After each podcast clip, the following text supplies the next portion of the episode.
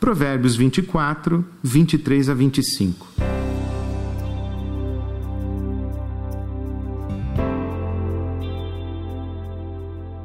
Estes são mais alguns ditados dos sábios.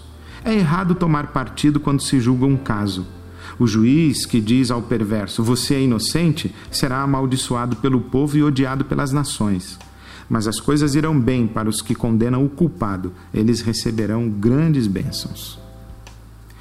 Isenção é o que se espera de um juiz. Um juiz não deve tomar partido favorecendo uma das partes, mas discernir a justiça na questão em disputa. No entanto, a isenção é uma condição difícil de alcançar e de nela permanecer. Os problemas, as dificuldades e os conflitos humanos, eles são muito semelhantes. Embora a dinâmica da vida seja imprevisível, sua estrutura não é tanto assim.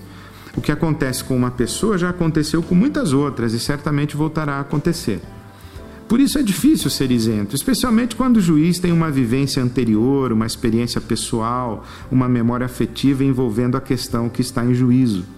Quando a realidade exterior a ser julgada encontra conexão com o mundo interior do juiz, a isenção é praticamente impossível. Olhar os fatos objetivamente, sem qualquer preconceito e nenhuma tendência, é uma tarefa quase sobre-humana.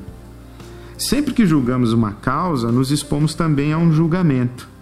Sacrificar a justiça em benefício próprio é um ato de perversidade que não será perdoado nem pelas pessoas prejudicadas, nem pelo justo juiz.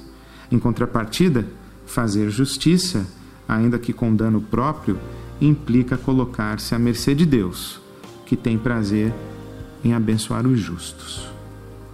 Esse é mais um provérbio sobreviver, porque viver é mais que sobreviver.